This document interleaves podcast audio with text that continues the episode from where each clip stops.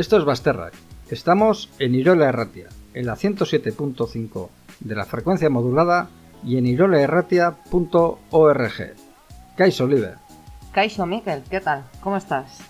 Pues un poco cansado ya del confinamiento después de seis semanas y un poquito enfadado. ¿Enfadado? ¿Por qué? ¿Sigues sin encontrar katanas? Eh, no, no, no sigo sin encontrar katanas, pero no, el enfado no es por eso. Eh, el enfado es más por los contenidos de esta edición. Sí, sí, estamos dando un poco de vergüencita en algunos casos como sociedad. Eh, bueno, más que la sociedad, los dirigentes. Eh, se están pasando un poquito. Ay, te quiero ver. Sí, la verdad es que con las entrevistas que hemos hecho hemos empezado a ver un poco eh, cómo ha ido evolucionando la gestión de esta crisis y ya roza lo criminal, pero por el lado incorrecto. Yo creo que va a ser mejor que lo cuentes tú. Empezamos. Empieza una cuenta atrás para salir del confinamiento. Dos semanas para que el estado de alarma nos devuelva las libertades que nos han arrebatado. Recuperaremos esta libertad de forma escalada. Ya sabemos, algunas somos prescindibles, otras no. Vivir un estado de alarma como el actual no se planteaba en el imaginario social. Casi sin darnos cuenta nos han coartado la las libertades. Aún así, como sociedad, estamos siendo responsables. Estamos cumpliendo las órdenes del gobierno, aunque como para no hacerlo, con la presencia del ejército en las calles y las palizas propinadas por la policía, pues estamos asustadas. Tal vez es la doctrina del shock, tal vez nos estamos dejando manipular una vez más, tal vez. Mientras que estamos en casa, las compañeras de asistencia domiciliaria siguen en la misma situación de hace semanas. Siguen sin hacerles las pruebas del COVID-19, las protecciones insuficientes para atender a personas de alto riesgo. Del escándalo de las residencias privadas, mejor no hablamos. Fiscalía ya está actuando. Veremos. Han pasado a un tercer plano las noticias de mujeres maltratadas, desconocemos números oficiales de casos de maltrato. ¿Qué está pasando con ellas? Los riders siguen repartiendo artículos innecesarios. Se están movilizando. ¿Y por qué? Pues porque les han rebajado el precio por servicio en muchas provincias. En Euskal Herria también empiezan a movilizarse. Eragin, la Asamblea de Jóvenes Precarias, está prestando apoyo a este colectivo. Atentas. Además, en Telepizza, ese producto imprescindible estos días se sigue explotando y coaccionando a las trabajadoras. Andrea nos cuenta su experiencia desde Zaragoza. Seguimos con Aostar desvelando los entramados que hay detrás del caso Saldívar. No nos olvidamos de Alberto y Joaquín. ¿Y qué sucede con los presos en plena pandemia?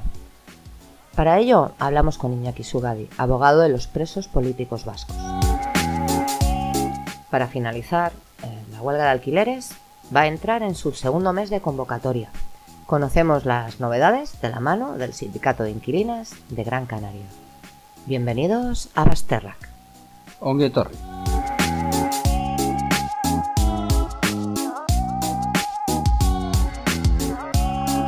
Nos movemos al margen de los cuidados.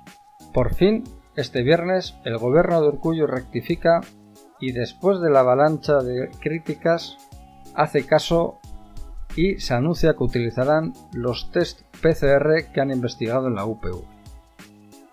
Además, también Fiscalía abre diligencias para investigar lo sucedido en 40 residencias de ancianos de gestión privada en Madrid. En el resto del, del estado suman 46 residencias un total de 86 investigadas. Veremos cuándo se levanten todas las alfombras de las entidades privadas. La verdad es que promete algo turbio. ¿Y qué ha pasado con la asistencia domiciliaria? Hace dos semanas, Néstor nos contaba la situación. Están sin EPIs, sin test y la misma precariedad de siempre en este colectivo. ¿Cómo está la situación a día de hoy? Bueno, pues comentar que la situación a día de hoy, pues está seguimos teniendo deficiencia de material, en cuanto a que nos dicen que los FFP, los FFP2 pues eh, solamente se pueden utilizar en el caso de que los pacientes las pacientes pues tengan síntomas relativos al, al COVID-19.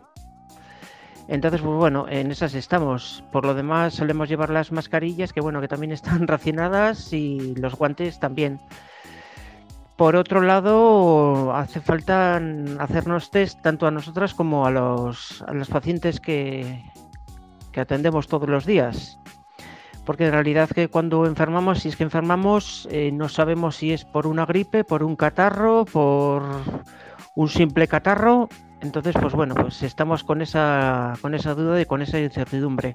Entonces, pues bueno, sí que haría falta realmente hacer una, una valoración de cuántas de nosotros estamos infectadas o cuántas somos asintomáticas, pero tenemos el COVID-19, pues, eh, y no esperar a que tener síntomas para, para tener un control más exhaustivo y más riguroso. Y ya que nos están haciendo los test, ¿hay alguna manera de saber cuántas trabajadoras y usuarias se han contagiado o han fallecido con el coronavirus?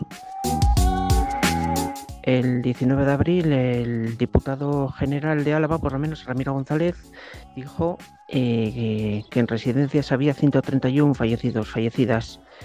De esas 131 fallecidas, el 70 personas habían fallecido en residencias privadas, 59 en residencias forales y 2 en equipamientos municipales.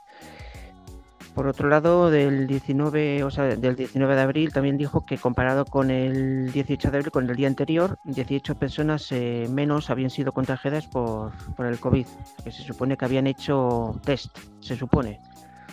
Vale, por otro lado, también de casos positivos en ese mismo día había 338 y aquí también se demuestra que las residencias privadas se siguen llevando pues el, el palmarés desgraciadamente pues con 202 con 202 afectadas por el COVID en privadas en 122 afectadas en residencias forales y 9 en equipamientos municipales. Municipales se sobreentiende que son del ayuntamiento. Estos son así a datos del 19 de abril, de dos, tres días.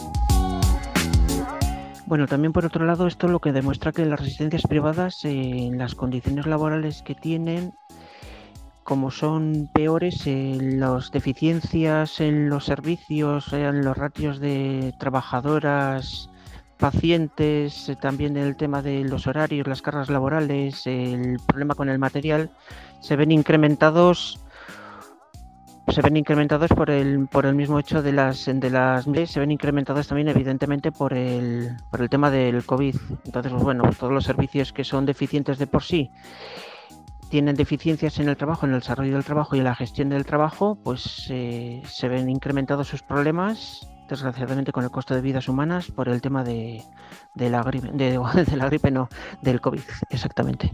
Yo pediría a las autoridades competentes, tanto en el tema, bueno, en el tema de, diputación, eh, el tema de diputación, de incluso la Arteco, pediríamos que a las, al colectivo de trabajadores que nos falta hacer los test de diagnóstico, que nos hagan los test de diagnóstico a nosotros y a nuestros pacientes, evidentemente para cuantificar el número de afectados y afectadas.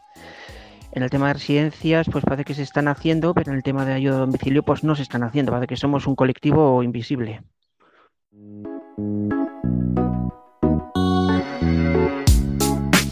Desde Basterrac nos interesa el estado en el que te encuentras estos días de confinamiento.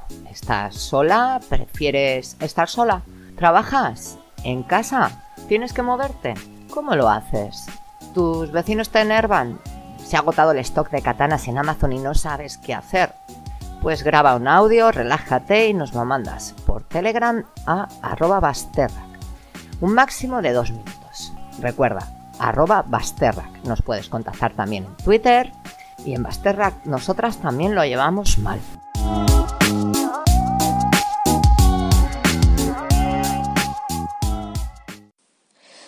Euskal Madrilgo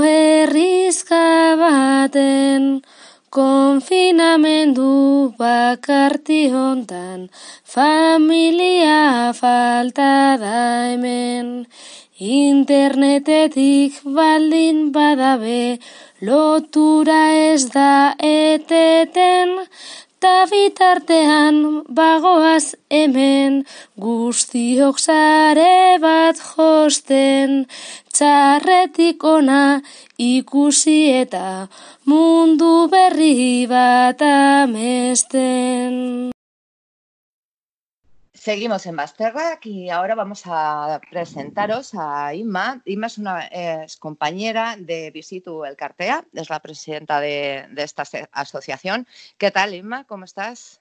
Hola, eh, pues encantada de compartir este rato, eh, agradecida de que nos permitáis también poner voz en este programa y bueno, pues a vuestra disposición. Ongi etorri. Ongi etorri, Inma. Qué ricasco. Eres la presidenta de Visitu, una asociación de sobrevivientes de mujeres maltratadas.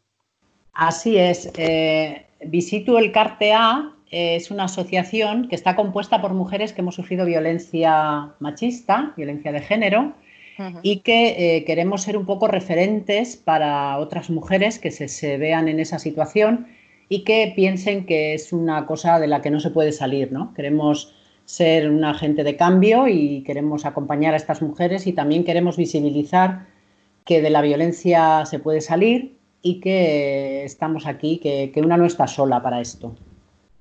Estamos, eh, estamos estas semanas eh, bastante preocupados, eh, bastante preocupadas, porque estamos en un estado de alarma sanitaria, eh, estamos en confinamiento y estamos viendo que eh, estando encerradas en casa hay muchas mujeres maltratadas que tienen que convivir 24 horas al día, 7 días a la semana con sus maltratadores.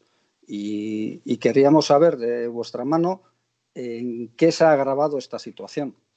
Bueno, realmente eh, tiene que ser un, una tortura terrible estar 24 horas con tu maltratador y lo que nosotras estamos viendo es que las mujeres posiblemente ahora están intentando eh, no generar o que no se generen eh, situaciones de, tensión ¿no? dentro de las casas porque esta persona que en otros momentos a la mínima puede saltar y agredir y tal, pues ahora mismo al estar 24 horas encerradas la, la situación se puede complicar muchísimo. ¿no? Creemos que no se pueden hacer muchas cosas, eh, salvo en casos urgentísimos en los que la violencia sea extrema y la mujer tenga que salir eh, pues, pues de casa para pedir ayuda o tenga que llamar al 112 o al 016, pero eh, creemos que las situaciones que se están dando son más de, a ver, de baja intensidad en el sentido de que igual no es una violencia extrema, una violencia física, ¿no? De palizas diarias, pero que sí puede ser una violencia de más sutil, de más eh, control. Bueno, conocemos casos incluso ¿no? de, de, mujeres que les controlan la comida, que no las permiten salir de casa, ¿no? que es todo el rato el, el agresor el que hace todas las gestiones. Si tiene que ir a trabajar, pues bueno, igual la deja encerrada. Bueno, eh, creemos que se pueden estar dando situaciones que nunca nos hubiéramos imaginado que se puedan dar y que están poniendo en evidencia que realmente hay un problema muy grave con el tema de la violencia machista y que ojalá podamos poner remedio cuando todo esto pase para atender a todas esas mujeres que van a estar pues, en una situación muy, muy, muy dramática. Estamos, estamos pensando entonces que estas mujeres están viviendo un confinamiento sobre otro confinamiento, en algunos casos. Pues así es. Eh, puede haber casos en los que la mujer todavía no era consciente de que estaba viviendo situaciones de maltrato, ¿no? Porque este es un proceso que una pues no lo descubre de un día para otro, que a veces pasan años cuando una ya es consciente de que eso que está viviendo es maltrato y que no quiere seguir así. Entonces algunas lo pueden estar descubriendo ahora, ¿no? Al estar más tiempo confinadas, pues pueden estar viendo que ese comportamiento cada día es más agresivo o más denigrante y, y que no quieren seguir así. Y en ese caso, pues yo creo que estarán intentando buscar los recursos para salir de ahí cuando esto termine pero hay otros muchos casos, muchísimas mujeres que ya estaban igual viviendo eh, situaciones de maltrato conscientes, que incluso ya habían dado pasos eh, de ponerse igual en manos de algunas instituciones que hacen programas para mujeres que viven con su maltratador ¿no? y que están haciendo procesos para, para buscar la salida. Y en estos casos creemos que es todavía más grave porque posiblemente, pues eso, están eh, pues confinadas en una situación muy dura. Situación dura y, además peligrosa, porque si tú ya has iniciado un procedimiento de, denuncia o, estás buscando apoyo porque has decidido dar ese paso para salir de esta situación, se declara un estado de alarma y te confinan en tu vivienda con este maltratador, tiene que ser, estar siendo eh, tremendo. Ima, ¿cómo, ¿cómo, es el perfil de, de, estas mujeres? Eh, ¿Hay un perfil muy concreto? Eh, ¿Cómo es este perfil? Cuéntanos. Bueno, eh, yo siempre digo que no hay un perfil de mujer que pueda ser maltratada, ¿no? Yo pienso que de la misma manera que, no hay un perfil de un hombre maltratador, yo pienso que esto está en, nuestros en nuestros ADNs de, cultura y de educación, ¿no? O sea, mm, cualquier mujer, por el hecho de ser mujer y por el hecho de haber eh, sido educadas en una desigualdad social, pues estamos expuestas a poder ser víctimas de violencia, ¿no? de muchos tipos de violencia además. Y en el caso de ellos, pues eh, también por la forma en la que han sido educados y porque no han hecho un trabajo de, desmontar esos roles y esas estructuras eh, de esa masculinidad hegemónica que no nos sirve ya para nada, pues eh, pueden estar todavía también pues viendo que igual ahora que la situación se complica, pues no pueden ejercer ¿no? ese control social que igual antes ejercían de una manera más pública y eso puede hacer que todavía la agresividad se aumente. Entonces yo no me suele gustar hablar de perfiles porque creo que eso hace que, estandaricemos también la situación y no es bueno. Claro, es precisamente por eso la pregunta, ¿no? Porque parece ah. ser que siempre tiene que haber un perfil eh, mm. Entonces, bueno, por aclararlo, ¿no? Para dejarnos claro de, que cualquiera, cualquiera eh, mujer puede ser víctima y cualquier hombre puede ser un maltratador. Estamos, estamos viendo entonces que la situación ahora es mm, más compleja y además más complicada. Eh, para estas mujeres, ¿cuáles son las posibles salidas ahora? Bueno, eh, yo creo que eh, depende hasta dónde una pueda soportar, ¿no? Yo creo que si es una situación de extrema, de extrema violencia o de riesgo evidente para la vida o para la integridad física de una persona, directamente hay que llamar a la policía, ¿no? Hay que llamar al 112, llamar al 016 o si una puede salir de casa o lo que, lo que necesite. Eh, en otros casos, pues pues posiblemente yo lo que sabemos y lo que vemos en muchos casos por redes y así, que las mujeres están intentando, pues eso, hacer casi una vida de más sometimiento para evitar el conflicto. Eh, soluciones, mm, yo lamentablemente creo que soluciones ahora en este momento podemos dar pocas, porque tampoco es bueno intentar dar soluciones a un problema que no sabemos realmente cómo se puede estar viviendo. Eh, para mí todo esto es un aprendizaje muy claro de que en este tema, concretamente, en otros muchos, ¿eh? en este momento estamos viendo muchas miserias que no teníamos detectadas o que teníamos, pero no estábamos poniendo remedio. Pero en este tema concretamente yo creo que estamos viendo que todos los recursos que se habían puesto al servicio de las mujeres víctimas de violencia, pues están ahora demostrando que realmente eh, no están siendo tan útiles como debieran. ¿no? Mm, hay mujeres que podían estar teniendo apoyo psicológico, pero eh, ese apoyo psicológico no se puede hacer ahora presencialmente por, temas de, confinamiento. En algunos casos se, tiene que hacer de forma telemática o de forma telefónica, con lo cual si tú estás conviviendo con tu agresor, pues difícilmente puedes coger el teléfono si te está llamando tu psicóloga, tu abogada o alguien que te estaba tratando de ayudar, ¿no? Entonces se complica todo más. sí, demasiado, se les complica demasiado. Eh, Ima, ¿qué, em, en cuanto a las iniciativas institucionales o, protocolos que, mm, existen, ¿Se, ha generado algún protocolo eh, para el estado de alarma en caso de, agresiones, lo has comentado un poco antes, pero ¿hay algo más? Eh, ¿Qué, protocolos existen en este momento por parte de las instituciones? Bueno, yo creo que se están intentando poner recursos eh, un poco sobre la marcha, ¿no? Viendo que no se llega a todo lo que se debiera, pues bueno, se ha sacado el, el, protocolo este para las farmacias del mascarilla 19, que es un protocolo, eh, o sea, unos carteles que se han publicado en todas las farmacias por los cuales si una mujer eh, necesita ayuda, pues eh, si tiene posibilidad de salir de casa, pues puede ir a la farmacia y decir simplemente la palabra mascarilla 19 y con lo cual las personas que están allí saben que esta mujer tiene problemas y pueden derivar esa, situación a, las fuerzas de seguridad del Estado o, pedir ayuda indirecta. Eh, también se han habilitado recursos para hacer consultas a través de WhatsApp, por ejemplo, de correo electrónico, que no haya que hacer llamadas directas. Y bueno, todos esos servicios mm, está claro que han aumentado exponencialmente. O sea, los últimos datos que he mirado un poquito así, pues habla de que las llamadas para hacer consultas al 016 han podido aumentar en un 20% o por correo electrónico en un 18%, ¿no? Y, y 25%, por ejemplo, igual las intervenciones que se han hecho de ayuda psicológica, todo a través de redes. Entonces, esto nos está demostrando que hay un problema muy grave, muy grave y que tendremos que recoger las consecuencias de todo esto cuando pase la situación de confinamiento y tendremos que empezar a prepararnos para actuar de alguna manera porque va a ser, va a ser terrible, ¿no? ¿Crees que está siendo eficaz, Inma, este tipo de, protocolo o que esos porcentajes podrían ser mayores?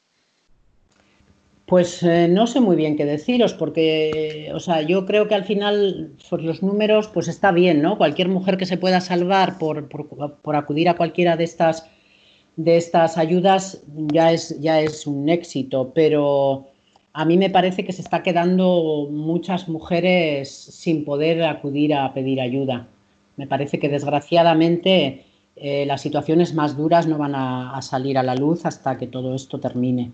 Y, en y eso es lo que más nos preocupa, ¿no? Se están poniendo muchos, o sea, hay que reconocer que se están intentando poner medidas, se han habilitado más eh, plazas de, casas de emergencia, incluso de hoteles o, de otros servicios, pero pienso que no va a ser suficiente, ¿no? O sea, la, ayuda que, se necesita, pienso que tenía que haber estado trabajada de antemano y que era tener igual esa, esa red de apoyo cercana que en este momento estuviera pendiente de las mujeres, ¿no? Y eso yo creo que, bueno, no hemos podido, no hemos sabido hacerlo, hemos vivido en una sociedad muy individualista y para mí una de las lecciones es esa, o sea, nosotras desde la asociación, en red con otros grupos de mujeres a nivel de todo el Estado y también aquí en, Euskal Herria, la idea es esa, tenemos que crear redes de apoyo para las mujeres eh, que no tengan que esperar a dar el paso de ir a poner una denuncia, primero tiene que haber un apoyo entre nosotras. Hablas eh, de las iniciativas eh, institucionales que no son suficientes. Eh, podríamos decir también que hay otras iniciativas de otras asociaciones y otros colectivos. ¿Qué iniciativas están llevando adelante? Pues mira, hoy mismo he leído una noticia en las redes de que en Galicia, pues una mujer ha cogido en su casa a una mujer que ha tenido que salir por, por maltrato, ¿no? Entonces yo creo que estas son las iniciativas que, bueno, que es verdad que, en otros momentos igual no serían factibles porque, porque no estamos tan cerca, ¿no?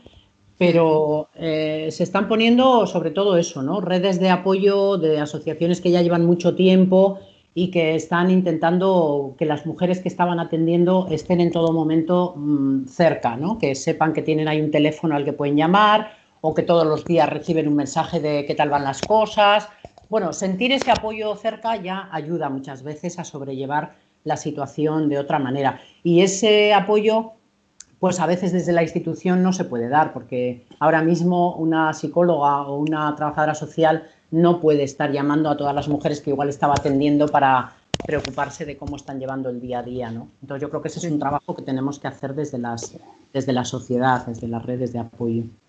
Estás eh, mencionando el, de alguna manera que necesitamos acabar con el individualismo, aprender de ciertas lecciones, eh, hacer eh, ciertas, eh, ciertas redes de apoyo cuando termine esto, pero queríamos preguntarte, antes de que termine esto, ya en este mismo momento, en esta misma entrevista, qué es lo que podemos hacer nosotros mismos, nuestros oyentes, en qué tenemos que estar atentos, en qué podemos apoyar, cómo podemos empezar ya a actuar.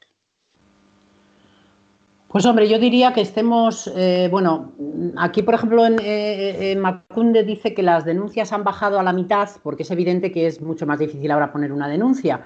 Y una de las razones que nos daba hace poco era que creen que, bueno, primero las mujeres no pueden poner denuncia eh, de la misma manera que antes, ¿no? Porque están conteniendo un poco ese conflicto y también porque posiblemente los agresores hayan bajado un poco en algunos casos el nivel de la intensidad de las agresiones porque saben que todo el mundo está en casa y que es más fácil escuchar lo que está pasando en, la pared de al lado, ¿no?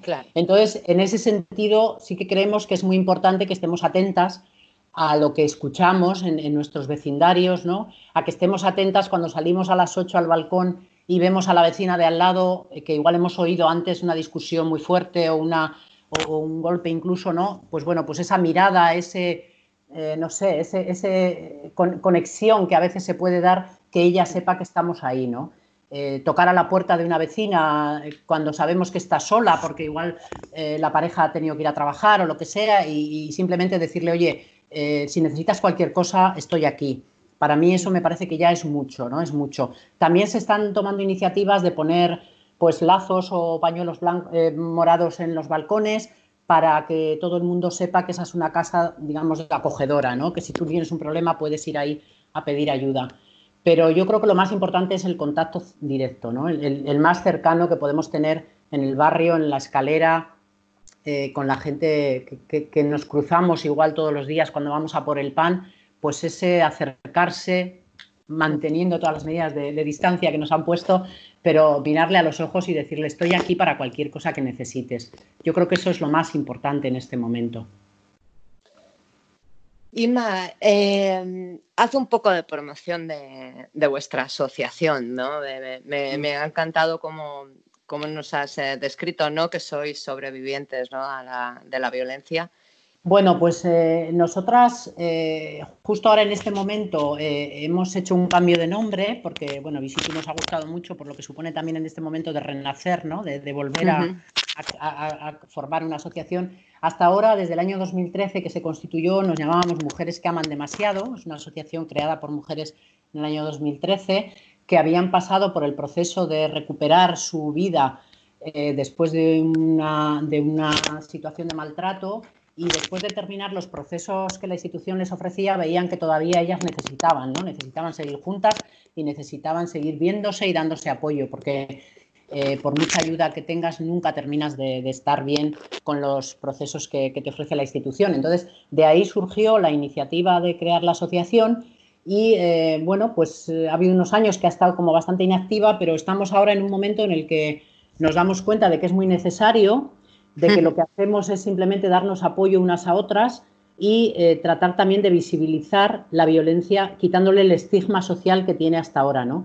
Ser una mujer maltratada, ser una mujer víctima de violencia no tiene por qué hacer que tú te escondas o que tengas vergüenza de que esto se sepa. No es culpa de las mujeres, es una, es una lacra social que vivimos que tendrá que cambiar cuando todos seamos conscientes de que es una responsabilidad de cada una y de cada uno y trabajemos en la educación y, quitemos ese estigma. Entonces lo que hacemos es acompañar a las mujeres. Eh, denunciar también ¿no? la, falta todavía que hay de recursos para que las cosas se hagan mejor de lo que se están haciendo. Y bueno, y, simplemente decir a todas las mujeres que necesiten un apoyo, que no están solas, que estamos aquí y que pueden contactar con nosotras a través de las redes o a través de, nuestro teléfono para, cualquier cosa. ¿Y dónde os podemos encontrar? ¿En las redes? ¿El teléfono? Pues, eh, os, bueno, os puedo pasar luego los contactos, pero tenemos una página en Facebook que es Visitu el Cartea y, bueno, estamos preparando también una página web. Bueno, eh, en Twitter también tenemos alguna cuenta. Os, puedo pasar después, pero ahora mismo no tengo aquí la cuenta de Twitter, ya lo siento. Vale, no te preocupes. Estamos ahora empezando, ¿vale? Pero en la página de, Facebook tenemos todos los, todos los contactos. Sí, y me, eh, por, sacar un poco de, conclusión, ¿no? Has, ah, repetido en varias ocasiones, ¿no? Eh, que debemos crear redes, redes de, apoyo, ¿no? A, todas estas mujeres. Eh, ¿Crees que, cuando todo esto pase, este espíritu vecinal que tenemos ahora, que vamos, que hacía décadas que, no se percibía ese ambiente, ¿no? De, los vecindarios vivos, la gente hablando con el vecino de enfrente, con la vecina de enfrente. ¿Crees que, que puede ser un punto de partida esta unión que hay actual y aprovecharla para crear esas redes de apoyo? ¿Crees que se va a mantener en el tiempo? Es un poco especulativo, ya lo sé. bueno, yo tengo la esperanza de que sí, ¿no? También, bueno, nosotras desde luego estamos convencidas de que algo tiene que cambiar. Y es verdad que en estos días hemos tenido algunos contactos también con Emacunde y eh, antes de empezar el confinamiento habíamos estado ya en algunas reuniones con la Consejería de Justicia eh, diciendo cómo había que cambiar muchas cosas y creemos que aquí se están viendo muchas de las carencias que ya veníamos denunciando y que tendremos que estar, bueno, nosotros desde luego estamos tomando nota de muchas cosas para luego hacer esa incidencia con las instituciones y, hacerles ver todo lo que hay que cambiar, ¿no? Eh, yo espero que sí, que la solidaridad entre las personas se mantenga, porque eso va a ser lo que nos va a salvar, ¿no? Eh, en los momentos duros que van a venir. Y nosotras creemos que lo fundamental es seguir haciendo redes de mujeres para que una sepa que tiene siempre alguien un apoyo cercano. Eso es lo más importante. Sí, yo, yo quería preguntarte una cosa sobre algo que has comentado. Has hablado del estigma de, la mujer maltratada. Eh, quería preguntarte eh, cuánto dificulta eso, este estigma, cuánto dificulta eh, la superación del maltrato. Pues es una de las cosas más difíciles, porque claro, si tú no eres consciente de que lo que te pasa no es culpa tuya, pues estás siempre eh, culpabilizándote además, ¿no? De lo, aparte de que estás sufriendo maltrato, encima estás pensando que es culpa tuya por haber hecho algo mal. Entonces, eh, esto no, va a cambiar hasta que eh, el foco se ponga en los agresores, ¿sabes? Aquí a quien hay que estigmatizar y a quien hay que visibilizar y a, quien hay que hacer que sienta vergüenza social, desde luego es a esos hombres que maltratan, ¿no? Que hay gente que dice, no, es que todos, no, no, todos no son iguales, evidentemente, por eso queremos que se evidencie los que lo son maltratadores, ¿no? Y todavía, eh, yo lo he dicho en algunas ocasiones, una mujer que ha sufrido un maltrato en su colectivo más cercano, incluso en su familia, a veces siente rechazo por haber sido maltratada o por haber puesto una denuncia, ¿no? Y sin embargo, un agresor puede haber cometido un delito y puede incluso haber estado en la cárcel y salvo su entorno más cercano nadie se ha enterado de lo que ha pasado. Entonces, hasta que no le demos la vuelta a eso, eh, seguirá siendo un estigma social para las mujeres, no para los agresores. ¿Estamos haciendo bien ese trabajo? Bueno, eh, yo creo que se están empezando a cambiar cosas. Mm, ya se están empezando a cambiar, pero hasta hace muy poquito todavía las campañas del 25 de noviembre, Día contra la Violencia hacia las Mujeres, pues era una mujer con el ojo morado.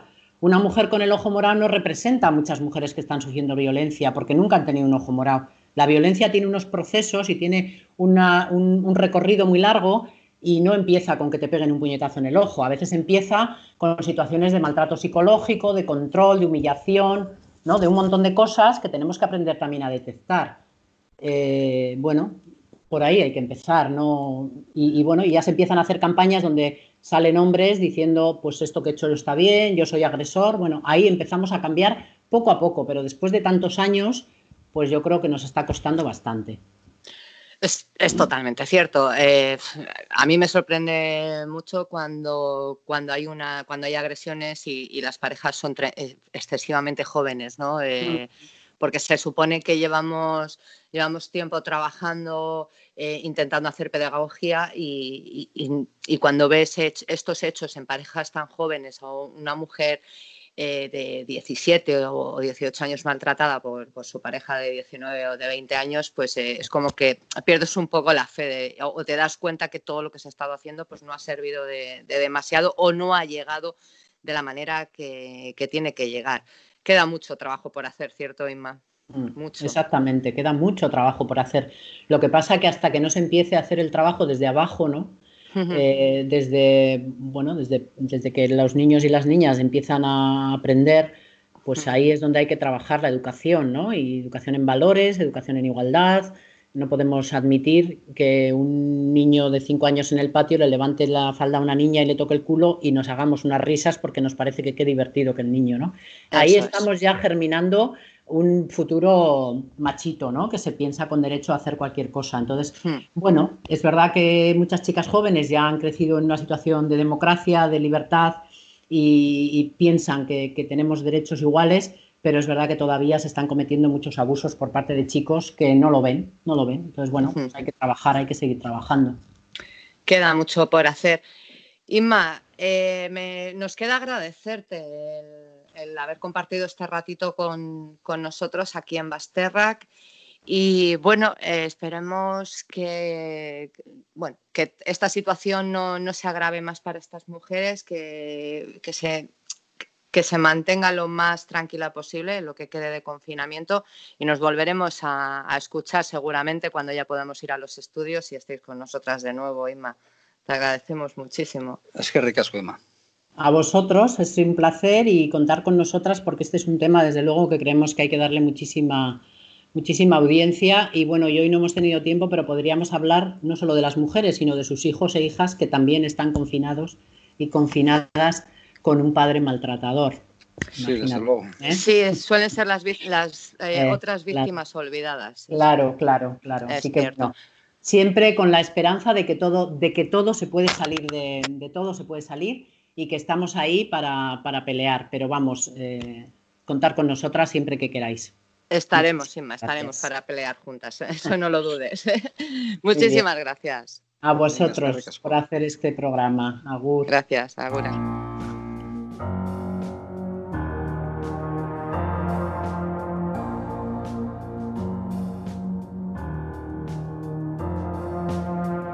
Camelo perfume de Nina Ricci, sin más del libro de la Silvia Federici. Será mejor que traten mejor esas bichis, no sea que de repente me escuchen y se compinchen. Os lo tengo dicho, os lo dejo hecho al punto. La teoría King Kong no apunta, facilito tronco. Deja de poner impedimentos, deja de ser un experimento. Déjame ser otra cosa que no sea un cuerpo. Deja de follarme con los ojos ya de paso cuando paso por la calle sola en todo momento porque me cago en todo. Yo, en pleno siglo XXI, que tenga que venir la Ana, rebatía Freud. La tradición es larga desde Nietzsche hasta un amuno de Aristóteles a Darwin, desde Franco hasta Rajoy. De aquellos barros, estos lodos, sé por dónde voy, que las cosas no han cambiado demasiado a día de hoy. Haciéndome X-Train, alojar candy, modus operandi, rayados, estampados, rollo funky. Eres la puerta del demonio la que quebró el sello de aquel árbol prohibido. Eres la primera defensora de la ley divina. Eres la que convenció a aquel a quien el diablo no fue suficiente para atacar. Así de fácil destruirse la imagen de Dios, el hombre, a causa de tu deserción, mujer. Venga Dios y lo vea como que hace la máquina ardió en la hoguera contra brujas durante la Inquisición. Vale, que monten sus ministros festivales feministas contra la segregación, alimentando el tópico con discriminación positiva que es mentira, no es ninguna solución. Yo hago lo que quiero bajo el niño, no andes sola, mujer en toda regla, poetiza con mayúsculas. Descontrolada por la ciudad cantando hardcore, con camisas y tacones altos, con la moral muy por encima de sus cuentos, como la de otras tantas putas que mueren callando. Yo ando cayendo ya, encallándome en mi propia guerra civil, como Lysistrata, sin más que decir que aportar a la causa. Rosa, Luxemburgo, Campo Amor, Griega, Amazona, Vestal Romana, Sendero impío hacia la vida humana, Kenia, Cana, Safoy, Pati, Parque, Hatsepur. Yo invoco hijas de buscando una luz, buscando una luz, buscando una luz. Yo invoco hijas de buscando una luz, buscando una luz, buscando una luz. Yo invoco hijas de. Desde que Prometeo les mostró el truco del fuego, sometieron nuestro ego desde Atenas a Estambul. Tú y cuantos como tú contra estas dos titanides, corre y dile a aquel que no vamos a ser tan dóciles. Imbéciles se creen que son la élite, caerán por su propio peso cuando rescate a Eurídice. La pídame, humíllame, si quieres ponme un burka, arráncame la y el clítoris para ser más pulcra. Escóndeme, tápame bien ese escote impuro, no sea que te pervierta o te transporte al lado oscuro, no sea que te intoxique con mi que decía el muro, la mujer es el diablo, eso seguro, ten cuidado.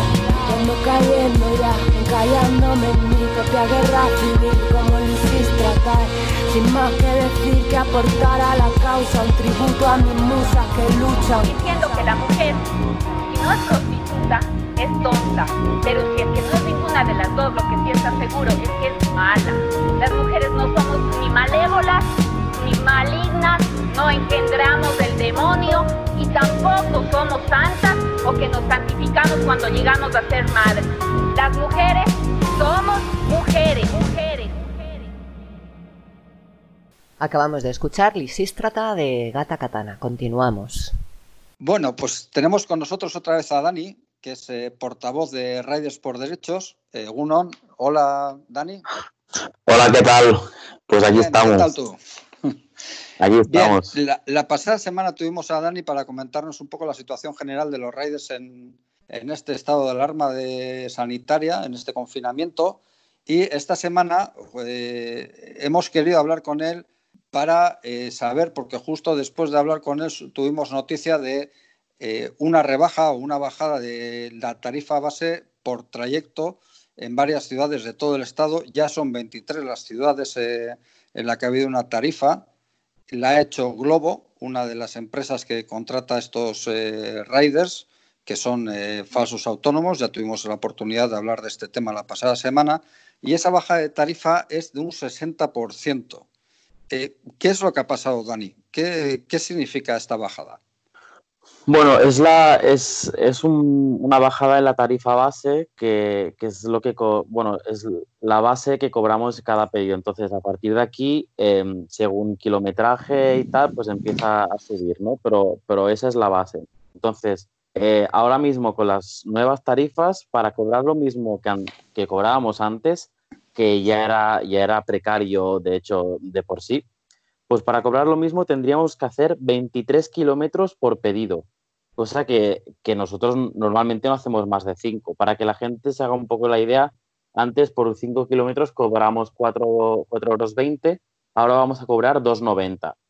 Calculando que hacemos entre un pedido y medio o dos pedidos la hora, a 5 kilómetros el pedido no llega, no llega a, a los, a los 6 euros la hora, brutos, como autónomos. De ahí, de, de ahí descuéntale IRPF, eh, cuota de autónomos, eh, gasolina, el móvil, datos, etc. Mm, y estamos 250 euros como mínimo por debajo del salario in- mínimo interprofesional haciendo 40 horas. Mm, que alguien nos lo explique. Eh, ¿has, hecho, ¿Has llevado alguna vez un pedido de, a lo largo de 23 kilómetros? No, nunca, nunca. ¿Conoces a alguien que lo haya hecho? 23 Sí, kilómetros. a- al- algún, algún compañero puntualmente lo habrá hecho, pero vamos, el porcentaje de pedidos de 23 kilómetros será inferior al, al 2%. Eh, ¿Qué sostenibilidad tiene esto para un rider? Económicamente, laboralmente. Pues claro, esto es que depende, depende si estás pagando 50 euros de cuota de autónomos, pues a lo mejor, a lo mejor te sale algo a cuenta, pero es que, como he dicho, estamos muy por debajo del salario mínimo interprofesional. Por lo tanto, esto es la ley de la jungla. Aquí, aquí nadie, nadie sigue ningún tipo de, de reglas de juego. Sí, eh, vimos también el pasado fin de semana que después de, de esta bajada de la tarifa base, os movilizasteis en Madrid, hicisteis una especie de manifestación, fuisteis en, en motos, respetando la distancia de seguridad. Eh, ¿Qué movilizaciones tenéis planteadas hacer? Sí, bueno, aparte de la manifestación del otro día en Madrid, eh, se ha convocado un paro internacional, sobre todo en, en Latinoamérica y también en España, en la que se está, se está haciendo una huelga sin hacer ninguna concentración que, que nosotros sepamos, por, bueno, porque estamos en estado de alarma y puede ser peligroso para compañeros, pero hay un paro em, convocado en, en muchas ciudades del Estado. ¿Y qué es lo que puede hacer la ciudadanía en, en, en este caso para echaros un cable?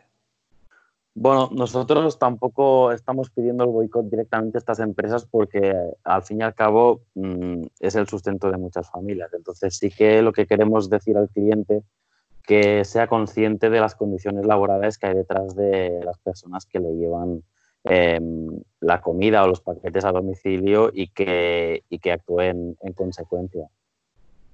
Para eso también pueden servir eh, eh, ciertas entrevistas, las que estamos eh, súper orgullosos de tenerte aquí, Dani. te estamos muy agradecidos que, que estés aquí. Por nosotros encantados, encantados de que nos deis un altavoz para, para poder intentar mejorar las condiciones de todo el mundo. Sí, pues vamos a terminar hoy diciéndote que siempre que lo necesitéis, Basterra va a ser vuestro altavoz. Pues un saludo muy fuerte, un abrazo desde un poco eh, sin tocarnos demasiado y mucho ánimo. Muchas gracias. En plena pandemia has pedido comida preparada en una de estas plataformas, eh, a las que no vamos a dar más publicidad. Eh, imagina que en el trayecto el rider se contagia o, sufre un accidente. Debes recordar que por tan solo 2,90 euros que le van a pagar por ese servicio que te está haciendo, se está jugando la vida. Y tú también eres responsable de lo que pase. Eh, los riders nos piden que seamos clientes responsables. No piden boicot. Ellos necesitan trabajar. Eh, son muchas las familias que dependen de estos trabajos precarios. Si no hubiera esa necesidad, no existirían estas plataformas. Y, bueno, otro tipo de plataformas puede ser también eh, Telepizza, esta famosa franquicia a la que nos molesta mucho tener que hacerle publicidad, pero ahora la vamos a criticar. Telepizza eh, coacciona a sus trabajadores y estos coaccionan a trabajadores que están bajo su subordinación. Mm, poco más que añadir, simplemente escuchar lo que nos cuenta Andrea de la mano de, de Miquel. Tenemos con nosotros a Andrea, es una trabajadora de Telepizza de Zaragoza. Si la queréis eh, conocer, eh, la podéis conocer por Twitter. Su usuario es arroba barra baja Andrea Salu, si no me equivoco. Hola Andrea, ¿estás ahí? Sí, hola, buenos días. ¿Qué tal estás? Muy bien, estamos muy bien. Sí, ¿qué tal el confinamiento? Bueno, se lleva como se puede, pero muy bien. Todos como todas y como todos. Sí. Sí, hemos encontrado, te, hemos encontrado a través de Twitter, por eso hemos dado tu, usuario, tu arroba. Sí, eh, porque hemos encontrado un hilo muy interesante, muy significativo en algunos casos de, lo que está pasando con las trabajadoras en, en, este estado de alarma sanitaria, en este confinamiento. Eh, y nos cuentas un relato en, el, hilo que ahora mismo tienes eh, fijado, que es el primero que nos podemos encontrar en tu perfil, eh, en el que cuentas que el día 13 de marzo, viernes, te vas a trabajar a, a Telepizza de Zaragoza. ¿Qué franquicia es exactamente? Es la franquicia de Miguel Servet. Miguel Servet, vale. Y te vas a trabajar allí y decides no hacer tu turno. Sí, y sois unas cuantas compañeras las que decidís no hacer vuestro turno. ¿Nos cuentas por qué? Sí, bueno, yo llego el 13 de marzo a trabajar, eh, ya estábamos con el estado de alarma y yo llego pensando que iba a tener pues EPIs, íbamos a guardar las distancias de seguridad, iba a haber poca, tienda, poca gente en la tienda y llego y ahí estábamos más de 10 personas en una tienda que no supera los 10 metros cuadrados no, no podíamos guardar las distancias, no teníamos guantes, no teníamos mascarillas y yo decidí no hacer mi turno, yo personalmente, porque eh, por la cantidad de dinero que cobro no me merece ponerme en riesgo a mí ni a mi familia. Entonces decidí irme y no hacer mi turno. Entonces, si no teníais protocolos y, ni protección para trabajadoras, decidís no irte. Decidís, si hemos leído bien, que hacéis un, escrito de las compañeras y la mandáis a inspección de trabajo. Sí, luego todos mis compañeros y yo hicimos un escrito para inspección de trabajo donde nos eh, respaldábamos en un artículo de en un artículo de prevención de riesgos laborales donde decíamos que hasta que no tuvieran un, protocolo y se guarde y se respetara no íbamos a acudir a nuestro puesto de trabajo. ¿Tuviste respuesta de, por parte de la inspección de trabajo? Eh, yo particularmente no, pero los sindicatos sí que tuvieron respuesta. De hecho, eh, Inspección de Trabajo acabó cerrando una tienda que luego vinieron a trabajar a la nuestra. ¿Las trabajadoras de esa tienda? Sí, vinieron a trabajar a la nuestra. Vale. Pero la respuesta por parte de Pizza fue el 24 de marzo diciendo que ya tenías protocolos. Sí, que ya teníamos protocolo y que ya podíamos volver a trabajar. Os eh, dieron... Sí, sigue, por favor. Nada, eh, mientras tanto nos habían llamado para ofrecernos un ERTE voluntario, para decirnos que eh, cogiéramos un ERTE voluntario, que si no cogiéramos la baja voluntaria, si no queríamos ir a trabajar. Eh, ninguno aceptamos esto, fuimos a trabajar cuando nos dijeron que ya había protocolo y conforme fuimos llegando eh, nos fueron dando unas sanciones. Unas sanciones en las que van entre los 15 y los 20 días de suspensión y sueldo, lo cual era el ERTE voluntario que ellos querían, pues ya lo habían conseguido sancionándonos. O sea, nos acabas de contar dos cosas bastante chocantes. Primero, un ERTE voluntario. O sea, ya esto es un, arte voluntario suena a baja voluntaria, ya que un arte es, eh, de alguna manera, decir, vamos a parar la, producción, vamos a parar la actividad y te, proponen, os proponen a las compañeras que paréis vosotras voluntariamente, que, que digáis, no, no, paramos nosotras. Sí, ¿Qué os dicen los sindicatos respecto a esto? Ya que ellos, los, estos sindicatos recibieron respuesta de inspección de trabajo. Los sindicatos nos dijeron que bajo ningún concepto aceptáramos el de voluntario, puesto que era ilegal, pero que es que además no era voluntario, o sea, es que no íbamos a trabajar porque no teníamos seguridad para trabajar, realmente. Y lo de la baja voluntaria, pues nos dijeron que tampoco cogiéramos la baja voluntaria si no queríamos irnos de verdad.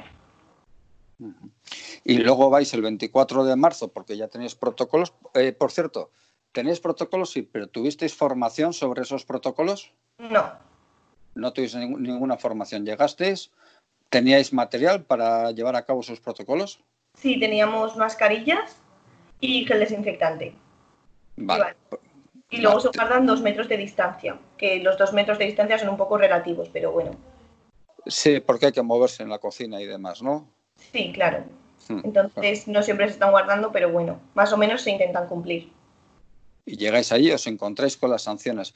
Y además, hemos, eh, según eh, nos cuentas, leemos también que se hace cierta, digamos, cierta ingeniería de turnos para que durante ese tiempo que no habéis estado, eh, mágicamente vuestros turnos han ido cambiando para que encaje la mayor parte de horas que no habéis trabajado. Y por lo tanto, las sanciones son lo más altas posibles.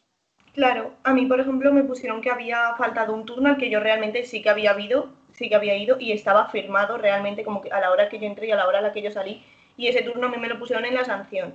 Yo les dije básicamente que me tenían que repetir la sanción porque ese turno sí que había estado y estaba grabado, o sea, estaba firmado como que yo había estado. Pero otras compañeras sí que les han hecho eso, sí que les dijeron, no vengas a trabajar hoy, pero luego se lo metieron en la, en la sanción, siendo que había sido el propio televisor el que había dicho que no fuera ese turno. Eh, ¿qué, acciones eh, habéis realizado, además de mandar esta carta a inspección de trabajo? Bueno, el día 18 se hizo una huelga para todas las eh, para, por todos los sancionados para que nos para que nos quitaran la sanción y para pues reclamar un poco lo que es nuestro, que es realmente nuestra seguridad.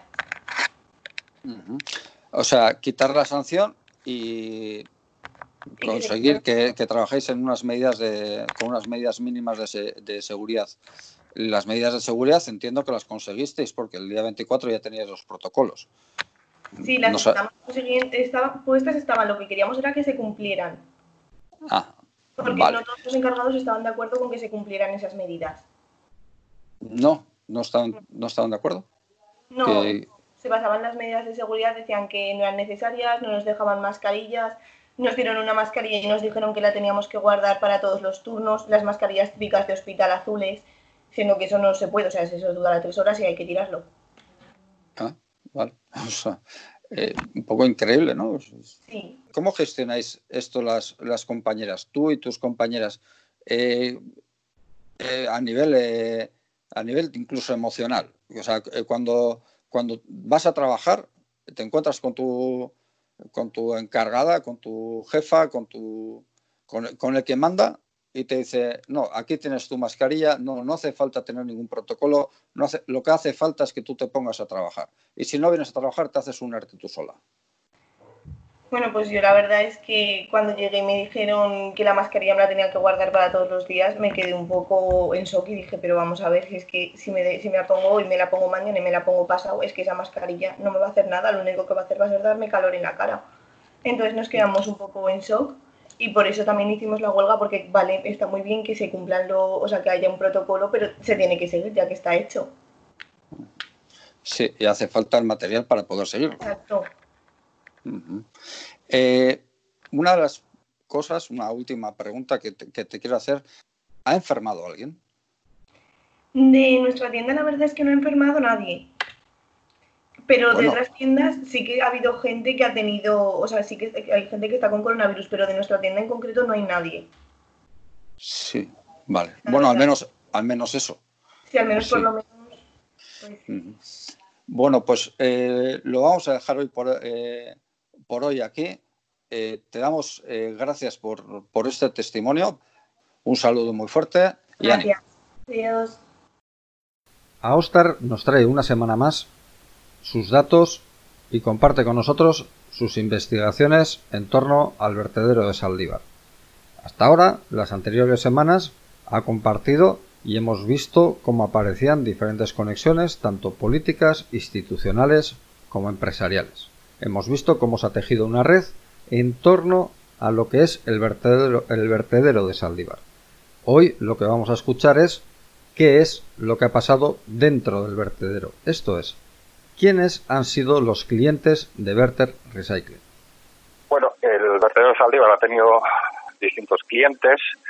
Por ejemplo, pues uno de los clientes que fue el que le instaló la, la aplicación web para la gestión de las actividades de la empresa una aplicación web que en principio debería de garantizar pues el seguimiento y control de los residuos que se depositan en el vertedero, eh, con lo cual eh, es un tipo de control que está integrado en un sistema que se denomina IKSEM, en el que el gobierno vasco puede acceder a todos los datos de eh, los emisores, receptores, tipo de residuo, el día de transporte, el camión que se utiliza, su matrícula, incluso los datos del conductor eh, que operan en el vertedero y ese sistema precisamente se lo instaló ODEI, una empresa que además eh, así había sido adjudicataria del de, contrato de la estrategia digital en las redes sociales del propio gobierno vasco. Es que una empresa que es contratista del gobierno vasco que debe de su eh, aplicación web debe de garantizar un control por parte del gobierno vasco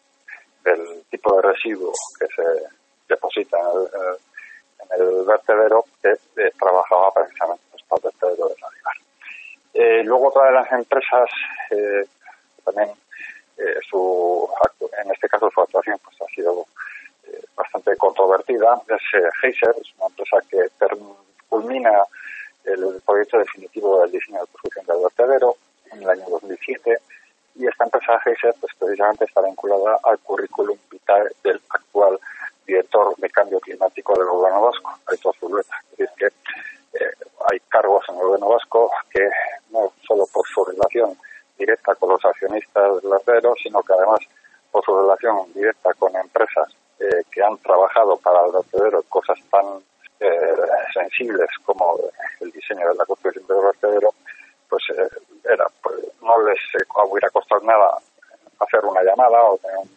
cierto invigilando para conocer un poco el modus, el modus operandi de esta empresa. Y este tipo de datos pues han querido ser ocultados a la opinión pública porque no había una rueda de prensa conjunta y por separado del ex secretario del alcalde de Ibar, ni del eh, director de URA, ni del ex subdirector de SPRI, para hablar de accionistas del vertedero y tampoco el, actual director del cambio climático, Gobierno Vasco, ha aportado ninguna información sobre la posibilidad de conocimiento que tenía él a través de una empresa en la que trabajó para eh, informarse sobre eh, el modo, el modo de proceder del vertedero de Salinas. Y por último, pues por citar a otro cliente también,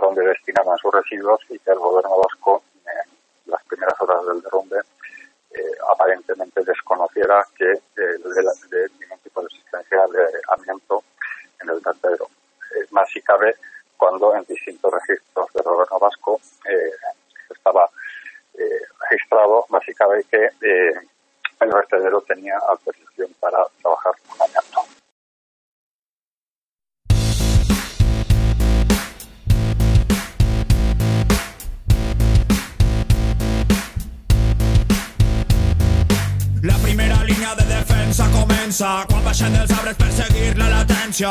És la victòria de la supervivència perquè en aquesta jungla no existeix la clemència. Així la història que han escrit els perdedors és el relat dels caçats pels caçadors, de la vida i la mort, dels venços per vencedors, des que seguim en peu i resistim en el seu nom. La pàgina no va poder amb nosaltres, ni l'esclavitud, la codícia ni les armes, són la sang que regaste Atles. Seguim en peu, som els fills dels esclaus que des de l'antiga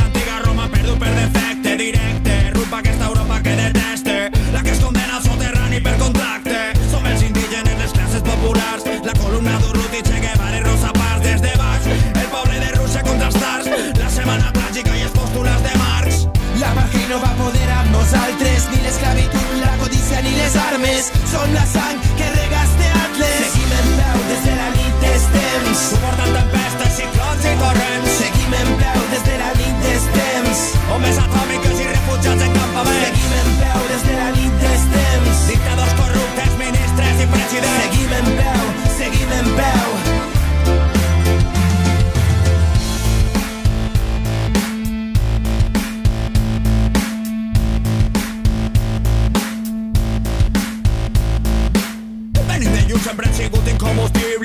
deixar la pell per combatre el feixisme i no perdem el ritme perquè ens empeny la memòria regada d'internacionalisme. Són les 13 roses, som els màrtirs de Chicago la revolta d'esclavells cantada a ritme de fado. Som els partisanos, som Miguel Hernández i les cartes des del front enviades pel meu iaio.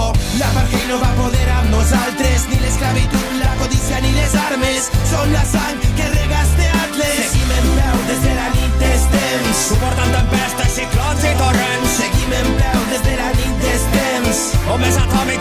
refugiats en campaments seguim en peu des de la nit des temps. Dictadors corruptes, ministres i presidents. Seguim en peu, seguim en peu.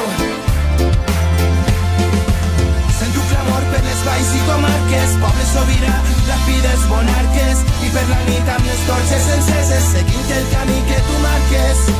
Sento clamor per les valls i comarques. És la llibertat que vol abraçar-te. I cridarem direcció a les estrelles que no tornarem a oblidar-te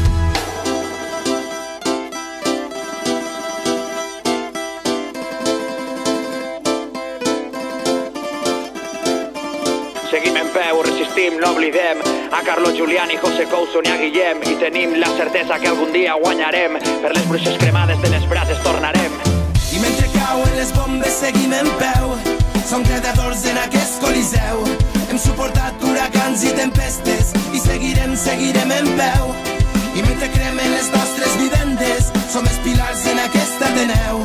No es moraran les nostres empremtes Seguim en peu des de la Suportant tempestes, ciclons i torrents. Seguim en peu des de la nit des temps. Homes atòmiques i refugiats en campaments. Seguim en peu des de la nit des temps. Dictadors corruptes, ministres i presidents. Seguim en peu, seguim en peu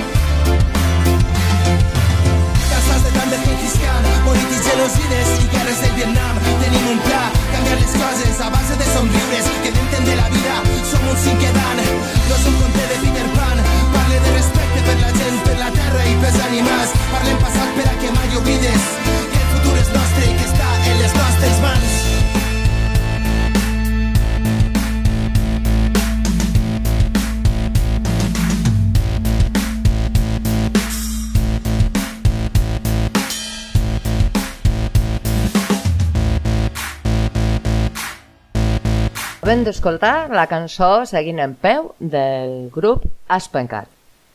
Eta orain, espetxetako baztertuen gana goaz. Los presos siguen la misma rutina, pero con miedo a que entre el virus. Esto es eh, confinamiento sobre confinamiento. Esto es de lo que nos van a hablar eh, Miquel e, bueno, sobre todo Iñaki. Los derechos se siguen vulnerando, las visitas presenciales se han suprimido, mientras que las llamadas se han incrementado. Aún así, eh, la necesidad de comunicación aumenta, como el estrés. Los familiares también tienen que ir gestionando esta situación como pueden. Recordemos que la situación de las mujeres en la cárcel es de doble castigo, así lo puntualiza Iñaki. Las cárceles siguen siendo un caos, eh, cada una por su aire, haciendo lo que quieren y abusando como les da la gana. Es un campo abierto a la impunidad, eh, sabemos que no es nada nuevo. Pero bueno, escuchemos lo que nos cuenta Iñaki. Bona ba, e, orain Iñaki Zugaderiken e, hitz egiteko aukera daukagu. Iñaki Zugadi Euskal Preso Politikoen kolektiboko abokatua da, kaixo Iñaki? Kaixo, kaixo, bai. Zeran zaude, zeran konfinamendua? Ondo, ondo. Ondo. Lasai, La- bai, lanean apur bat, eta, ba, denbora antolatzen ondo, disiplina apur bat, e, egunero, eta ondo, ondo. Ez da gutxi, ez da gutxi. E, Iñaki Zugadi e, Euskal Preso Politikoen kolektiboko abokatua da, esan bezala, eta baita ere preso hoia. Hogeta bi urtez espetxean egondako pertsona da, paro doktrina aplikatu zioten, eta Estrasburgoko epaitegiak paro doktrina e, atzera bota zuenean, kaleratera zan 2000 eta mairuan, txarto goratzen ez badut, ez da, Iñaki? Bai, bai, bai, pasaran hogeita zazpian. Bai, zazpi urte pasa badira ere, sorionak.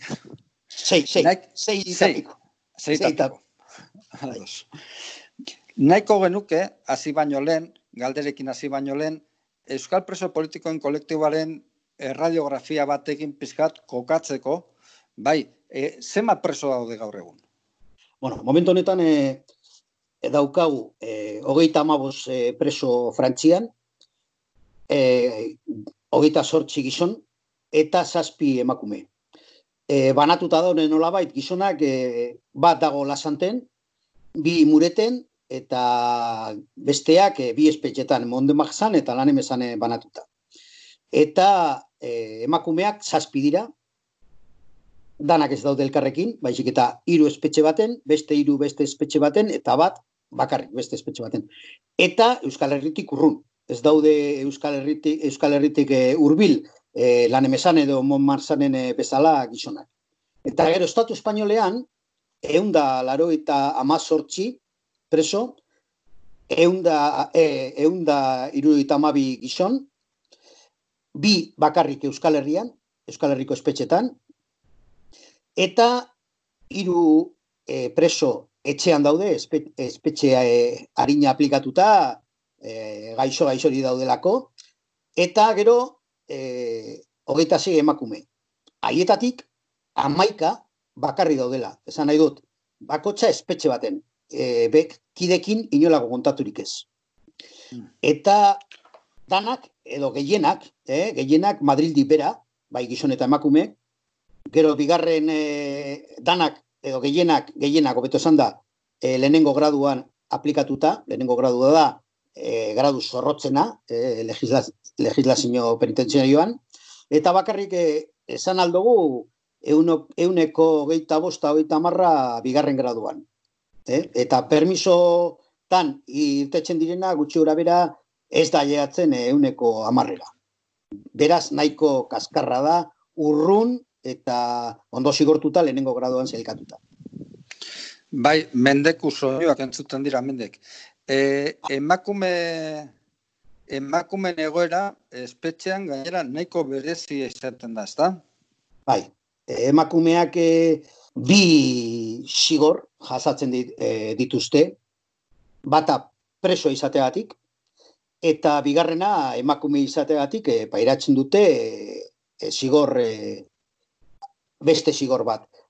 Honekin esan nahi dut, e, sistema penitenziario oso matxista da, e, baloreak, nolabait, komatxon artean esan da, oso matxista dira, e, beti kokatuta egon dira, a, e, multxo txikiagoa izan da, claro, gizonakin konparatuta, aukera handiago eukidu beti instituzioen espeditenziaria e, eukitzeko bakarrik, espetxe baten, edo modulo baten neska bat, beste espetxe baten besteat, eta ez, nolabait, bi edo hiru aukera e, egoteko elkarrekin, ezta?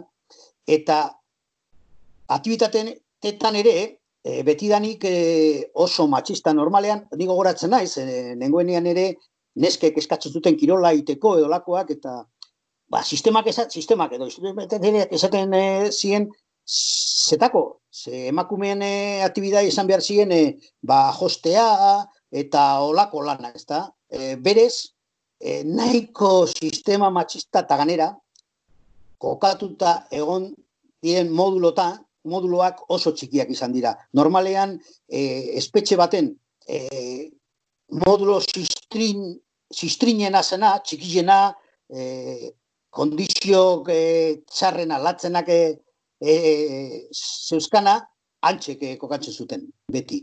Esate batera goni goratzen ez, baina den, baina gizonak modulo normal baten, eta neskak zeuden hogeita amabost, gure, esan nahi du, gureak gehi arruntakin, e, preso komunekin, egoten ziren hogeita amabos patio baten, pues, e, hogei, zeukana hogei metro luzera, hogei metro zabalera. E, wow. Osea, zen e, habitazio bat, logela bat. Joango gara presoen egoerari buruzko e, galdera batzuk e, egiten. Lehenengoa, lehenengo galdera izango litzateke haien e, faktore konfinamendu egoeran, haien e, faktore gehituei buruz. Hau da, presoak moduren baten esateko preso egote gaitik jada konfinatuta daude, moduren baten esatearren, bai? Eta konfinamendu orokorronek zeo zertan afektatzen dira? Beitu, e, honetan, igual, premisa moduen jarri behar dugu gauza bat. Preso e, batzuk daudela naiz eta lehenengo graduan zailkatuta, bigarren graduko modulotan. Osea, daude igual eun preso e, modulo baten. Eta gero gaude, hainbat espetxetan esate baterako e, ondo gogoratzen baldin badute Sevilla, Córdoba, Huelva, Teixeiro, e, Estremera, uste dut direna, egoten dira galeriatan. Osea, e, nolabait, isolamenduan esaten, esaten dana, isolamenduko moduloetan. Orduenan, kontakto oso gutxi dute e, presoekin egoten dira igual, pues amar, amabi preso galeriatan. Eta diferentzia da, beste modulotan, egun piko pertsona. Eta orduen, horre ere nolabait e, diferente izaten da egoera. Modulo handietan, aukera gehiago, igual aktibidade batzuk egiteko, bestetan askoz gutxiago. E, espetxe gehienetan, eta uste dut e, hortik e, zoazela, egiten ari dira lehen, bizitza normala nola bait.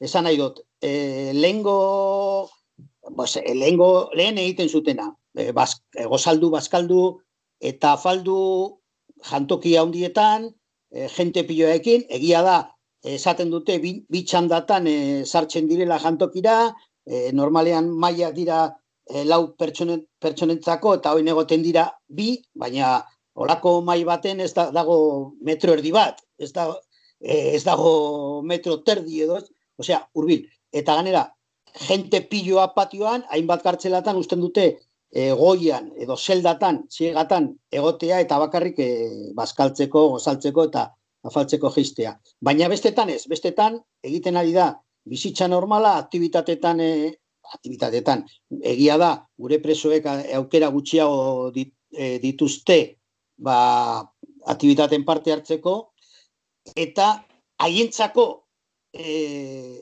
ze esan nahi dut, egin aldute hori, Ze, kontua, koronavirus fam, famatua, ez da presoeke ez dute, eta barruan ez zan egongo, edo esan sartuko, kartxelero batek e, eraman ez ba zuen. Esan nahi dut, e, kanpoko, kanpoko gentiarekin kontatu daukana, da kartxeleroa. Kartxeleroak, ez presoak. Orduen, e, claro, hane dagoen bildurra, eta hori da, pues, kartxelero batek, kartxelero batek kutsatuta egotia, eta barruan e, besteak e, presoak kutsatzea. Ondo lertu badot, espetxe ezberdinetan kudeak eta ezberdina dago. E, era bat. Era bat. Eta zeren arabera eta nork erabakitzen du hori. Espetxe baten, adibes estremeran edo teixeron, e, galeriatan e, egotea jendea edo beste toki batzuetan beste modu batera, es, e, ziegatan geratzeko aukera egotea, ez egotea. E, eskumena, euk, nun eukitzeko kokatuta kartzela barruan, e, e, espetxea daukala. Esan nahi dut, lehenengo graduan egonda, e, lehenengo graduan, e, nola baita esan aldugu, bi fase daudela. Lehenengo fasea eta bigarren fasea. Lehenengo fasea da oso zorrotza, da bi hiru ordu patioan aterata, ateratzen dira hiru lau bos askoz jota, patio oso txikiak, eta gero dago bigarren fasea, eta gure kideak zehelkatuta daude, e, orokorrean bigarren fasean. Bigarren fasean da patio patioan lau ordu emateko eta jente gehiagorekin. Eta apurbet e, biguntxuagoa dala egoera. Eta nolabait, pues, galeriatan eta modulo desberdinetan e, e, egon behar zirela. Baina, era, e, claro, e, aspalditik, jaiz eta lehenengo graduan egon da, e, kokatzen e, dituzte gure kideak bigarren graduko moduloetan, baina aplikatuta lehenengo graduko e, esaugarriak. Hau da, bakarri patioan lau ordu, eta aktibidade e, zehatz batzuk, eta hori. Orduen, es, horregati dago diferentzia hori. Batzuk e, e, galeriatan, edo isolamendu galeria, galeriatan, eta beste eta beste modulotan. Hori da, eskumena, eta nola bait, ba, depende zuzendaria, depende junta de tratamiento, espetxe bakoitzien edabakitzen du. Gero... Zuentzako kaos izan behar du horrek. Bai, bai, bai, bai. Bueno, ka, kaos. E, barruan zaudenean eta zu badakizu zergati zauden, eta badakizu, e, bueno, pues, e, etxaitza hartzen zai, e, zaituztela, eta orduene, bueno, pues aurre egiten duzu. Ba, bueno, pues, e, oin tokatzen zaitamen, bihar tokatuko zaitu beste leku baten. Bueno, pues, e, esaten dana, entra dentro del menú, está menú barruan eh, bat eh, garbantzuak bestean eh, injabak eta horlan, está. Bai. Eta gero, zergatik eh, espetxe baten eh, pues, eh, patiora geistea eta aktibidatetan hartzea eda mantentzen da lehen ritmoa eta beste batzutan ez. Oske, espetxeak betidanik, baina betidanik reino de taifas izan direlako. Es decir, handago bere principito espetxe bakoitzean, eh? principito es eh, eh, San Esepegien eh, esaten zuen bezala, el principito, baizik eta el principito zentsu txarrean eh, aipatu. Bai. Eta erabakitzen du, distribuzioa, bai. Naiko genuke pasatu komunikazioetara.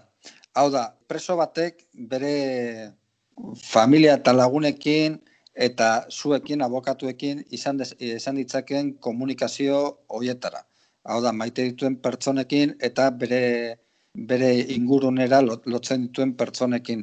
E, badakigu oso komunikazio garrantzitsua direla eta ulertzen dugunez bizitak eta bizabizak ez dituz, ez dituzte, ezta? Mostu dira. Bai. E, bai. Lehenengo esan behar dugu, komunikazioa oso garrantzitsua da, bueno, garrantzitsua baino gehiago, dana, e, preso batentzat, batez be, e, bere giroarekin, bere familiarekin, bere e, sustraiekin mantentzek e, egoteko e, edo sentitzeko dala kanpoko bisitak eta da, bueno, kanpoko bisitak, eskutitzak eta bar, baina mantentzeko hori da edo daukan ari bakarra hori da, komunikazioak.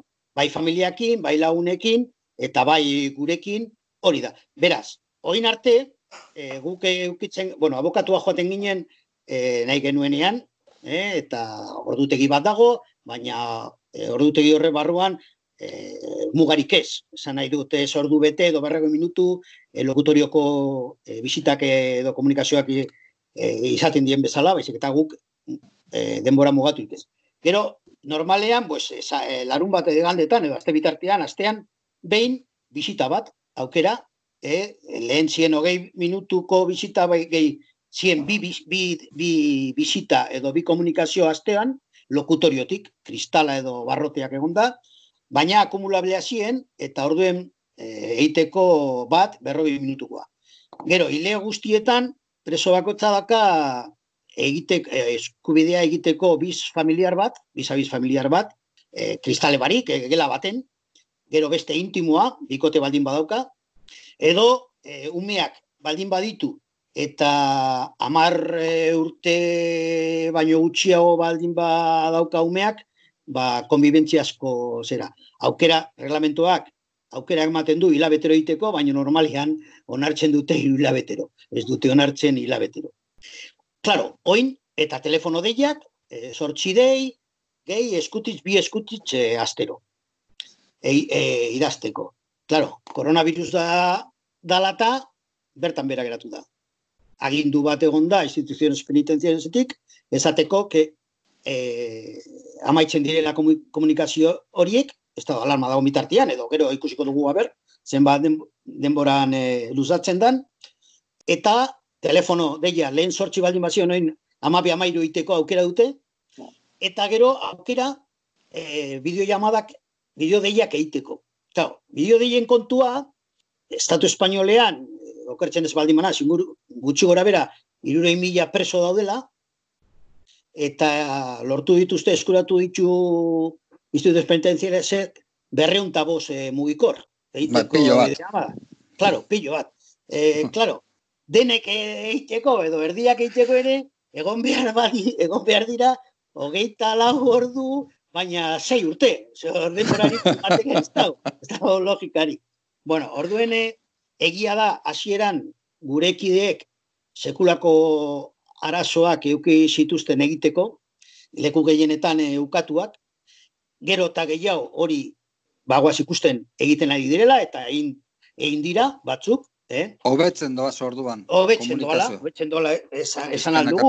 Hainbat e, espetxetan ez guztietan, eta enuk esango erdian ere ez, baina, bueno, badoa zainbat eh, espetxetan egiten eta bueno, Taifa, bideo llamadak dira, bai, taifasekoa. Hain bar bai. lekutan ipini dute, e, por ejemplo, e, Granadan eta topazen esate baterako ipini zuten, e, bakarrik e, gauza larria gertatu zienean, esate baterako, pues, e, preso bati, aita ginarre el zitzaion, eta e, deitzeko aukera izan zuen. E, topazen, e, beti ama oso gaixorik eta aukera izan du.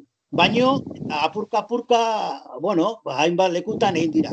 Baina ez orokorrak eta ez, esate baterako esango dizut, eh, preso batek eh, egin zuen bat, eta egin behar izan zuen preso gaixo, gaixori dagoena, oso gaiz, larri dagoena, kalean egon behar zana, zigorra iaia beteta dauka, eta permisotan e, ateratzeko da, ez, izenek ez dut esango, baina zabaian dago katuta, osea, que ja izena hor argita garbi e, bai. jakitezakegu, eta honek egin zuen bideo llamada mar minutukoa, eta kondizio ez gela baten, baizik eta bera kokatuta lokutorioan, komunikazioen lokutorioan, bera e, preso jartzen diren lekuan, eta beste alboan, familiarra jartzen diren lekuan kartzeleroa, telefono batekin.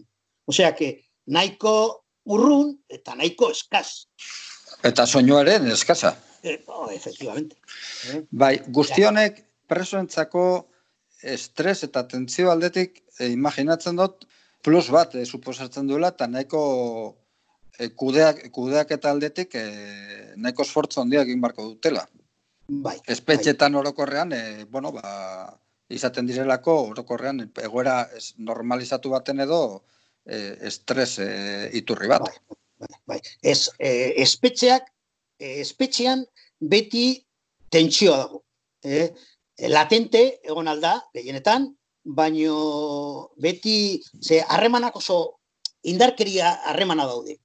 Bai, kartxeleroekin, baina gero presoen preso arruntekin eta hori, preso arrunten artean, batez be ere, beti dago indarkeria latente bat, e, tensioa, egoera oso kaskarrak, jendea ere egoera oso kaskarrean bizi da, eta horrek eh, suposatzen du tentsioa dagoela beti. Claro, oin koronavirus dala eta daude ba, eh, variable batzuk, bata, incertidumbrea. Incertidumbrea, kanpoan, nire familia, nire laguna doda dauden, zer gertatzen dan, barruan zer gertatuko dan, ze sartzen baldin bada koronavirus, espetxe baten, hori da, domino pieza moduen erortzen dira, banan, banan, banan, banan, eh? eta gero ere, claro, permisoetan, ateratzen direnak, ikusi dute, permisoak geldirik geratu direla, irtetxeko aukerarik ez, porque bati, hasieran, eh, koronavirusen eh, egoera berri honetan, hasieran, estatu alarma dekretatu zenien, bati, gure eh, kide bat eh, dauka permiso bat hor, itxoiten, aukera eman zioten irtetzeko. Baina, klaro, lau egun irtetzeko, etxian egoteko, gurasokin, gurasoak ezin bizitatu ezin egon, alaba txiki badoka, etxien egonda, eta hori, eta ganera, gero bueltan, egon behar zan kuarentena barruan, espetxea pasata. Osea, bai, terrible. al, Osea, alako kalitatara, baimenak. hogei urte, hogei urte, porque hogei urte bete ditu eh, preso horrek, e, gehiak kartzelan, eta ezin bezarkatu gurasoak, ezin egon familiarekin, eta gero bueltan, lau egun, kanpoan egonda, bueltatu, eta egon behar, bi aste, hiru aste, isolatuta, barruan, pues, se- suposatzen du sekulako desgastea. Eta ganea etorri izan gero, segiduen ja, instituziones penitenciariasek esan zuenian, geldirik eh, geratzen zirela, edo suspensen geratzen zirela, en suspense eh, irteerak, eta baina, klaro, Baimena, baimenak orduan, eta erugarren gradoa, sus, suspentsoan geratu dira. hori da, hori da, Bai. hori da. Suspensoan geratu dira, berre, su, suposatzen dugu, eta logikoa da, e, hau gainditzen danean, egoera hau gainditzen danean, pues irtengo direla, edo permisoa disfrutatu Berreskuratuko direla. Ba, honekin batera, galtu nahi nizuke zenidei buruz.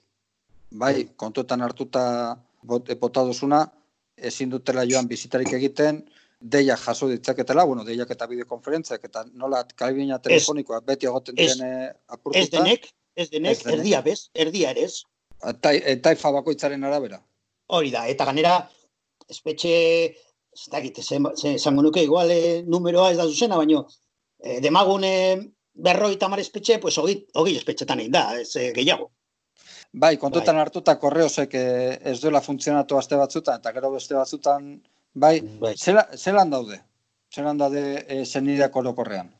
Oroko, eh, zenideak eskatuta, zenideak eskatuta. Eh, barruan gertatzen den bezala, zenideak incertidumbre bildur horrekin, zer, zelan egongo da eh, gure familiarra, zelan eh, ze egoera, ze eh, egoeratan egongo dira, ze, claro, ez dakite telefonoz, bai, baino egia da, presoek, presok beti esaten dugu, eh, kanpotik galdetzen digutenean oso ondo, oso ondo, oso ondo.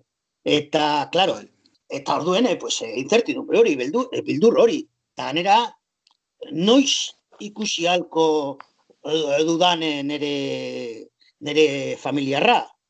Ze ez dakigu, incertidumbre horrekin, gero, tekalas hori egiten baldin bada, nola izango dan. Claro, Andaluzian, Murtzian, Badajozen, Cáceresen, Herreran, ara joateko zelan izango da, zelan egingo dugun. Egongo Bai. bazian Euskal Herrian diferente izango zan. Eh? Bai, bai, Era bat, abokatu ere, eh? Ze, eta hemen intizo bat ipiniko dizut, ze nola ere, nire urratzen dan, presoek jaso behar duten laguntza juridikoa. Zera, guk preso bat bizitatzeko eta zeo zer juridikoa, joan behar gara, eh, mila kilometro egin behar ditugu. Mila kilometro puertora eta gero buelta, claro. Eh?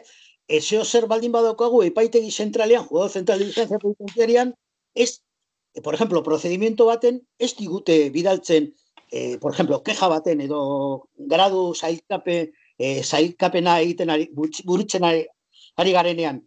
Eta eh, ez digute bidaltzen, por ejemplo, espetxeak egindako informea preso horri buruz, baizik eta gu Madrilera joan behar gara, hartzeko dokumentazio hori gero elegite bat ipintzeko.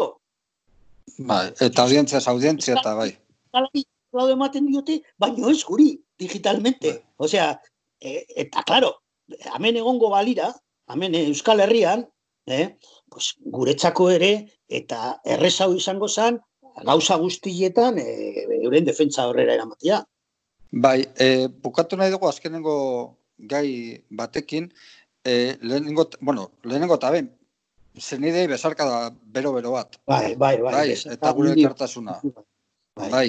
Nahiko genuke jarraitu, bai, e, gure dialektika gurea da, ez dugu oparituko, bai, eta preso eta espetxe esaten dugun bezala, gartzeleroi gartzelero izango diegu, eta ez funtzionario, bai, eta e, bai. nahiko genizuke galdetu, zein dan bere, beraien portaera konfinamendu egoera honetan, tentzioa igo duten, jaitzi duten, zer, zertan dabiltzan, e, abuso egoerarik e, eman den, zeka, guk kalean ikusten ditugu poliziak zelan portatzen diren batzutan, grabatzen denean, denean ere berdin diela, bai, ikusi izan ditugu zelako irudia dauden, eta ordan barruan ez dagoela kamerarik, eta ez dan e, ikusten zelan portatzen diren, eta ez dagoen beraiek preso kontatzeko edo testigantzak emoteko arazoa dauden, ba, bai. zer, zer gertatzen da, impunitate eremu e, nahiko ona da e, gartzeleroentzat zelan dago ego, e, egoera hori? Bueno, lehenengo, esan behar dugu, kartzelak beti itxita egon dira. Esan, horrekin ez itxita bakarrika ateekin, baizik eta barruan gertatu diren gauzak oso gutxitan eta modu traketzean beti, historikoki, atera dira. Eta ganera, e, baten bat, baten batek nahi zuenian ikertzea, edo bai kasetariak, bai abokatuak, bai e, asociaciones de abogados edo de, de derechos humanos, beti e, aukera eskaz eta trabak eta itxita egon dira zuzenean jakiteko barruan zer gertatzen zen. Edo zen egoratan, eh? ez orain bakarri. Bigarrena, zehaz mehatz ez dakigu zer gertatzen ari dan, eta hori da ere aukerarik ez dugulako gure e, lagunekin, gurekidekin e, kontaktuan egoteko, ze bakarri daukagun e, informazioa da noi, haiek e, noizean behin dentzen digutenean edo familiari deitzen diotenean, eta normalean, guri bai, baino familiari ez diote esaten e, olakorik, bo, nik enuen egiten, erez, e, hori logikoa da, barruan beti ondo, e, naiz eta oso txarte onda beti esaten dugu ondo, e, baina entratuko gara, gero, baina kalean gertatzen baldin bada, barruan, inor ikusten ez duen lekua, lekuan, pues, somatzen dugu samurraz dala izango. Eh? Hango egoera horretan eta egongo dira kasuak. E, egon dira matxina da batzu, motin batzuk entzun dugu e, e, periodikotan, eta ez, arrazoi emat, batzuk ematen dituzte, baina seguramente, eh, seguramente, eta hau ez da informazio, baizik eta eritxi bat, baina zera, esperientzia daukat horretan, normalean ez diraterat, ez dute publikatzen, argitaratzen kanpoan benetako arrazoiak, baizik eta presoak, kasu honetan, arruntak ere, ba, e, ukatu inzutela, zeo zer, baina normalean beti egoten da zeo zer. E, kartzela nahi duena da, e, pertsonak uniformatzea. Uniformatzea ez du esaten jantzi, jantzi uniforme bat, baizik eta, baizik eta ideologiko, ideologikoki, euren ideologia anulatzea, eta bai e, sistemaren alde, eta ganea ez sistema, kanpoko sistema, baizik eta sistema kartzilarioen aldeko baloreak e, berreskuratzea. Seguramente, e, egongo dira enteatuko gara gero, momentos daukagu zeo zer e, iru lekutan euki egon dizela arazoren bat, egia da, kartzelan e, azken e, garaietan, eta, bueno, kartzelekin nolabait harremana ere, gehienetan, eh? esate batera, huelban, esate batera jarraitzen dute oin dala hogei urte bezala. Eh? Eta han arazo, arazoak, hasta abokatu edokagu batzutan, sartzeko eta e, jaleo, ditu, jaleo handiak e, dekogu. Baina egia da, lasaitu inda nola baita e, horretaz, ze lehen, e, eta nik esaten dut, esperientzia propioa, eh? laro gehi, laro garrena markadan, tensioak hartzerekin izan zen fisikoagoa, gehiago fisikoa, ez da, tensioak, eh, aurpegi, bai. aurpegi. Gero, 2000 eta iru alauan, bostea, ez da ez, ezin dute eh, data konkretu bat ipini, aldatu zan eta represioa eta tensioa ja esen neurri handi baten enfrentamento zuzena kartzelerokin zegoelako, baizik eta erabiltzen zutelako sistema zibilinoagoa, mingarriagoa dana presorentzat, ba jokatu familiarrekin, bisitak e, pues, e, datak esemon, edo karta desagertu, eskutitzak desagertu, esemon, berandu, umeen kontuak, beti e, ge, min gehiago e, egiten duzuna, nik beti esaten dut. E, zaplasteko bat, zaplasteko batek mina egiten dizu. Baina bi irugunetan e, haundituta baldin baukazu ere desagertu da. Baina bai, sentimentuetan eta maite dituzun pertsonei mina itea horrek e, irauten du luzera, eta luze. Bai. Be, momentu ba... hori, eh? ezin dugu esan, eh, suposatzen du baiet, eta ziur naiz, baina ezin dugu esan eh, argita garbi, pues hemen, hemen, hemen, gertatu dira olakoak eta olakoak, ez daukagu inform. Dena dela, lortuko dugu, eh? Bai, ulertzen dugu, mantzoago eta berandoago lortzen dela informazio hori zuen aldetik, espero dugu aurrerago, bai, lortzen zuenean, berriro itzein al izango dugula, bai, bai, bai. E, Nahi bai, bukatzen joango gara, eta horrengo bai. e, utziko dugu hemen aldarri bat, e, sakabanak eta bakartze eta mendekoaren aurka, eskerrak ematen dizkizugu, Iñaki. Bai, gauzatzo bat gustatuko litzaidake, bai. apunte bat esatia. esatia. Eta ez, eta da, batez be, epaitegi zentralak, audientzia nazionalak, jokatzen duen papera e, gure e, presoen e, aurka. E, erakusten dute, Estatu Espainolean, botere, botere banaketarik ez dagoela, eta jarraitzen diotela instantzia politikoak, administratibo instantzia penitenziariaz, e, e, markatzen duen bideari. Eta hmm. e, holan ez da izan behar. E, zuzenbidean, best, zuzenbidea beste kontu bat izan beharko litzateke. Bai, Erresolbitzeko, potzeko kontua. Bai. Hmm. Eta hori bakarrik. Ba, mi esker inaki eta beste baten e, egon gara espero dut. Bai, hmm? zui, mila esker eta gorantziak eta musu handi bat zenide guztiei eta ume guztiei. Eh? Hori da, hori da. Bai. Mila esker inaki, ondo izan eta animo. Bai, bardin, bai. Bueno, y una semana más volvemos a hablar con Sandra, de compañera, del Sindicato de Inquilinas de Gran Canaria. No podían faltar en, nuestra cita con Basterra. ¿Qué tal, Sandra? ¿Cómo estás? Buenas tardes, compañeros. Muy bien. ¿Cómo estáis? Bien, por aquí bien. Confinadas. Estamos un poco confinadas, pero bien. Eh, Sandra, vamos a hablar esta semana eh, Hoy tenemos un poquito menos de tiempo, pero bueno, vamos a hablar igualmente de, eh, la sostenibilidad del inquilinato en, las Islas Canarias, ¿no? Por el trabajo que hacéis. Nos habías aportado cifras en programas anteriores. Eh, nos habías dicho que la media del alquiler allí son 977 euros, nos habéis comentado. Eh, también nos disteis una cifra bastante escandalosa. hay un 40% de población en riesgo de exclusión también un dato también desgarrador, el 35% de los niños eh, están en riesgo de pobreza. Eh, ¿Qué sueldos medios eh, tenéis en, Gran Canaria para hacer frente a todo esto? Pues como has dicho, la situación socioeconómica en Canarias antes de la crisis del COVID-19 ya era bastante grave. Sí. Y nos resistimos a creer que no pasará lo mismo en otros puntos del Estado tú misma lo has dicho, el 40% de pobreza, eh, de pobreza y exclusión social.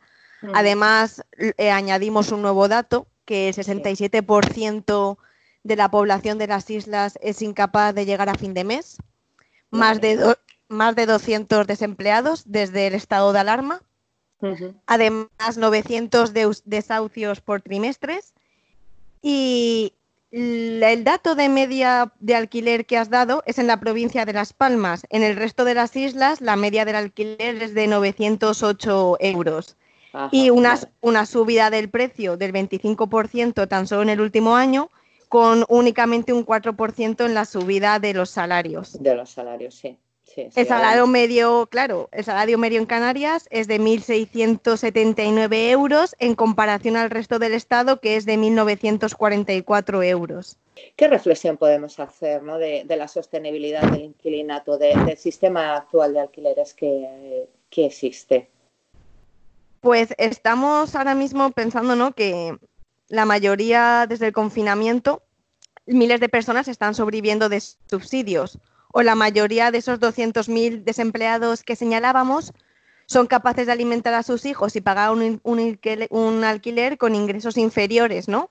Y la realidad es que en Canarias una gran parte de la clase obrera precaria o parada complementa sus ingresos oficiales a través de la economía sumergida o informal, que los últimos datos tras el confinamiento nos muestran que tenemos 150.000 personas que forman parte de esa economía sumergida. Y no hay datos oficiales sobre el número de personas que dependen en Canarias o en el resto del Estado ¿no? de trabajos negros o en B, pero nuestra militancia cotidiana nos revela que la gran mayoría de personas con problemas de vivienda o solvencia económica dependen de trabajos sin nóminas, como son los cuidados a personas mayores, enfermas, niños, trabajos domésticos, mm, limpieza de comunidades, venta ambulante. Entonces todo esto se ha visto agravado y cada vez se ve mucho más complicado, llegando ya al segundo mes de huelga, hacer frente a estas cuestiones. Claro, estas familias tienen que estar en una situación tremenda, ¿no? Porque es imposible sostenerse de esta manera. Claro, porque es eh, población que vive al día, ¿no? Entonces el confinamiento pues está grabando todo, como venimos diciendo, pues en, en unas eh, escalas mucho más grandes. Claro, claro, es lógico, ¿no? Porque además al ser economía sumergida y estar todo cerrado tampoco pueden ir a, conseguir el pan, ¿no? de esta manera, en, estado de, alarma. Es el segundo mes eh, de confinamiento, bueno, entramos ya en el segundo mes de estado de, alarma, eh, confinados en casa, es el segundo mes de huelga. ¿Cómo se está afrontando la huelga? Pues los compañeros que se están haciendo cargo de tanto a nivel de las islas, como hemos dicho siempre, como el Estado español, llevamos 150 suspensiones más de 700 casos atendidos que en este caso van a afectar a aproximadamente 2.000 personas. Luego, aparte de los casos que hemos comentado, como el de Fuerteventura, que siguen en huelga, en la capital de Las Palmas de Gran Canaria se han sumado dos bloques de propiedad vertical que han conseguido la suspensión del pago. Uno de los bloques hasta que dura el confinamiento y el otro de los bloques, dado que se va va a costar y va a ser paulatino el volver a recuperar la economía ¿no? y las fuentes de ingresos, les han dado hasta un máximo de cuatro meses. Bueno, ni tan mal, ¿no? Eh, eh, son buenas noticias, no dejan de ser buenas noticias. ¿En qué, en qué punto estáis? ¿Cómo, cómo lleváis eh, la gestión de todo esto? ¿Hay alguna novedad interesante que quieras compartir con nosotros, Sandra? Sí, pues justo en el estado, ¿te acuerdas que nos comentábamos que cómo podíamos gestionar lo que si teníamos redes de solidaridad y de apoyo? Pues hemos, hemos sumado ¿no? muchos comités de huelga en todo el Estado español que se han ido generando en Madrid, en León, en Cataluña, en Asturias, Galicia. Entonces compartimos y es más enriquecedor ver las diferentes experiencias que estamos teniendo todas las compañeras. Y luego hemos, las compañeras, porque tenemos una comisión de jurídica en el Sindicato de Inquilinas de Gran Canaria, y con un esfuerzo prácticamente descomunal han hecho una guía legal para la huelga. Donde se pueden eh, ver todas las dudas más frecuentes, la principal jurisprudencia, toda la información actualizada del último Real Decreto y un dossier para una guía para todas las huelguistas que se van a sumar o que se quieran sumar y continuar en la huelga en este mm. segundo mes y, que estén informadas sobre las consecuencias legales y sus derechos como arrendatarias. Eso suena genial, ¿no? Tejiendo redes de, solidaridad. el, trabajo que han hecho los compañeros con la guía es tremendo. He estado echándole un vistazo. Pues, han estado trabajando, es, de agradecer. Les, les das las gracias de mi parte, les mandas un súper abrazo también de mi parte. Por supuesto. bueno, Sandra, pues eh, veo que, que seguís en marcha. Eh, hablaremos eh, la semana que viene, pero la semana que viene igual eh, cambiamos un poco el, bando. Hablaremos de, la Federación Anarquista de Gran Canaria, en la que también estás trabajando. Y pues poco más, agradecerte que nos hayas puesto al día de, cómo está la situación en, Canarias y, gracias por, por, acompañarnos, Sandra. A vosotras, siempre es un placer compartir con vosotras. un abrazo. Un abrazo fuerte. Bueno, estos son nuestros últimos minutos. Hasta aquí ha llegado nuestro programa de hoy, la cuarta edición de Basterra. Estamos muy orgullosos de lo que hemos hecho, pero no contentos. No estamos contentos porque hay muchos motivos para estar eh, atentas, eh, en alerta. No podemos dejar eh, de lado todas las situaciones de precariedad que hay. Y estamos un poquito enfadados, ¿eh? Bueno, pero se nos va a pasar. Se nos, se nos irá pasando. Ya, en Amazon siguen agotadas las katanas. sí, pero bueno, igual nos venimos un poquito arriba. ¿eh? Sí. Un poquito arriba. No, no, mejor, mejor lo dejamos aquí, lo, dejamos aquí. Sí, entonces vamos a poner una canción aunque sea. y nos despedimos. Vale, vale. Vale, pues vamos a poner una canción hecha para la ocasión. Os vamos a poner una canción de Erzañac que se llama Pa' qué anunciarte. Que paséis una muy buena semana. Y arte.